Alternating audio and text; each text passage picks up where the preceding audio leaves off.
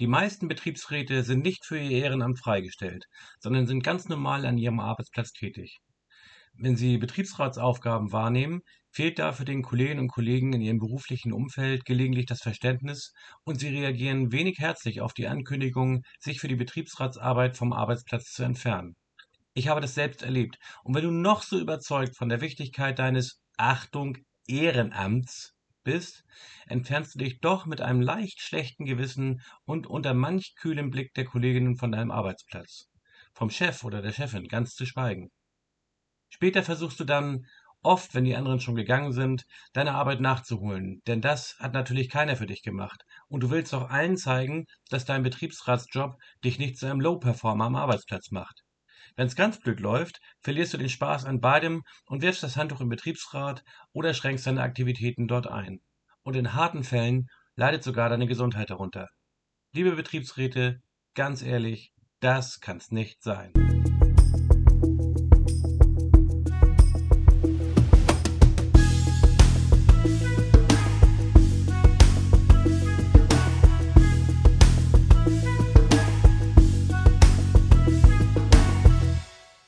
Ich weiß, ich weiß. Viele werden sagen, du hast leicht reden. Als heute Selbstständiger und zuvor über viele Jahre freigestellter Betriebsrat hatte ich in der Tat wenig bis nichts persönlich mit dem Thema unserer heutigen Podcast-Folge zu tun. Zum einen aber ging es mir in der Anfangszeit als Jugendauszubildendvertreter und später auch als Betriebsrat lange Zeit genauso, wie ich es eingangs beschrieben habe. Ich habe nicht etwa meine Arbeitszeit zwischen normalem und Betriebsratsjob aufgeteilt, sondern viel zu lange versucht, zwei Jobs gleichzeitig zu machen.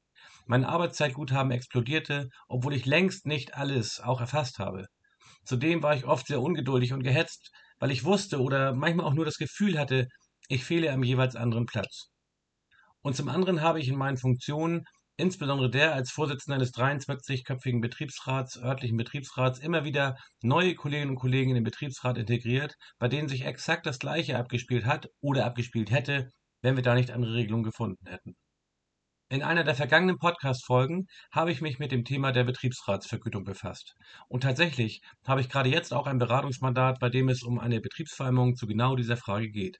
Mein Rat dort, aber auch hier an euch, die Vergütungsfrage für Betriebsräte friktionsfrei, moralisch einwandfrei und rechtlich belastbar zu regeln, ist sehr wichtig.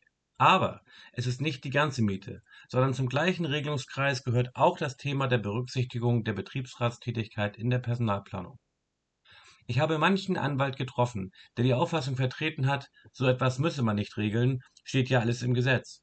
Und auch die große Mehrheit der Arbeitgeber nehmen diese Haltung ein und sind Regelungen hierzu gegenüber zugeknöpft. Ich bin der anderer Meinung. Bevor ich das allerdings begründe, will ich kurz die rechtlich an und für sich eindeutige Faktenlage ausbreiten. Wir reden hier natürlich über den Paragraphen 37 des Betriebsverfassungsgesetzes. Während es bei der Frage der Entgeltsicherung, wie im besagten Podcast ausführlicher behandelt, um Absatz 4 ging, geht es bei der Frage der Arbeitsbefreiung nicht komplett oder auch nur teilweise freigestellter Betriebsräte nach 38 des Gesetzes, in diesem Fall um den Absatz 2 von 37. Dort heißt es, Zitat, Mitglieder des Betriebsrats sind von ihrer beruflichen Tätigkeit ohne Minderung des Arbeitsentgelts zu befreien, wenn usw. es nach Umfang und Art ihres Betriebs zur ordnungsgemäßen Durchführung ihrer Aufgaben erforderlich ist. Zitat Ende. Ich lasse einige diskussionswürdige Punkte im Folgenden einmal außen vor, etwa die Frage der Erforderlichkeitsbeurteilung und des Verbots der Arbeitsentgeltminderung. Denn in dieser Podcast-Folge soll es um die Arbeitsbefreiung an sich gehen. Hierzu lässt sich auf den ersten Blick sagen, alles geregelt. Denn die Pflicht zur Befreiung von der Arbeit schließt eine Reduktion der Arbeitsmenge mit ein. Diese kann sogar überanteilig sein, wenn es etwa um das Nachholen von Qualifikationsmaßnahmen, Einarbeitungen, verschobenen Rücksprachen oder ein nachträgliches Einholen verpasster Informationen geht. Tatsächlich aber ist das vielfach graue Theorie. Gerade in größeren Betrieben mit professionell abgebildeter Kostenstellenstruktur ist der Chef bzw. die Chefin, die ein aktives Betriebsratsmitglied in ihren Reihen hat, eine verhältnismäßig arme Sau. Denn die zugesteuerte Arbeitsmenge bleibt unverändert, die Personalbemessung auch. Und das heißt, entweder machen die anderen die Arbeit des Betriebsratsmitglieds on top mit, oder das Betriebsratsmitglied muss nacharbeiten. Und da sind Spannungen und Konflikte vorprogrammiert. Das schadet dem Ehrenamt, denn der Betriebsrat bzw. das Betriebsratsmitglied wird weniger wohlwollend in der Belegschaft oder auch nur im unmittelbaren Kollegenkreis gesehen, wenn aufgrund betriebsrätlicher Ausfallzeiten am Arbeitsplatz die Arbeit liegen bleibt. Ich habe viele Konflikte zwischen Führungskräften und ihnen unterstellten Betriebsräten mitbekommen, die meiner Wahrnehmung nach hierhin ihre tiefere Ursache hatten. Die Unsicherheit in der richtigen Handhabung dieser gesetzlichen Vorgabe tut ihr Übriges. Das ist für beide Seiten eine unangenehme Situation.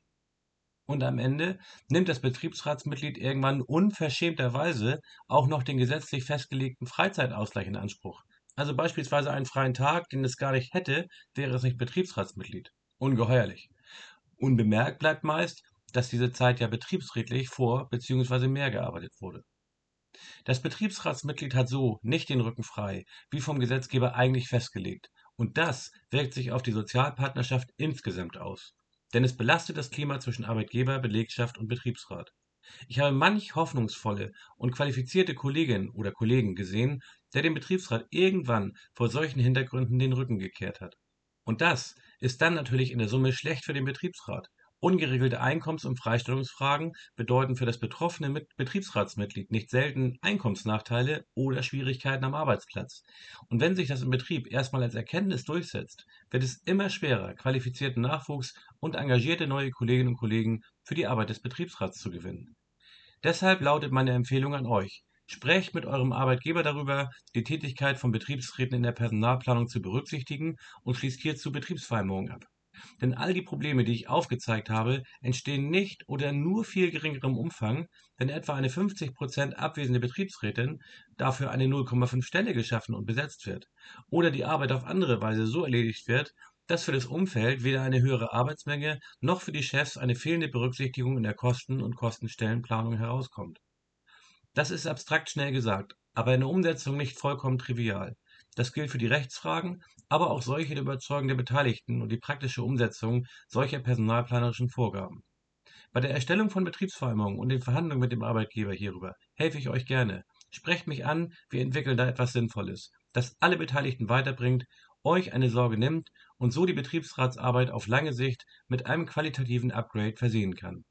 Bis zum nächsten Mal. Tschüss aus Hamburg.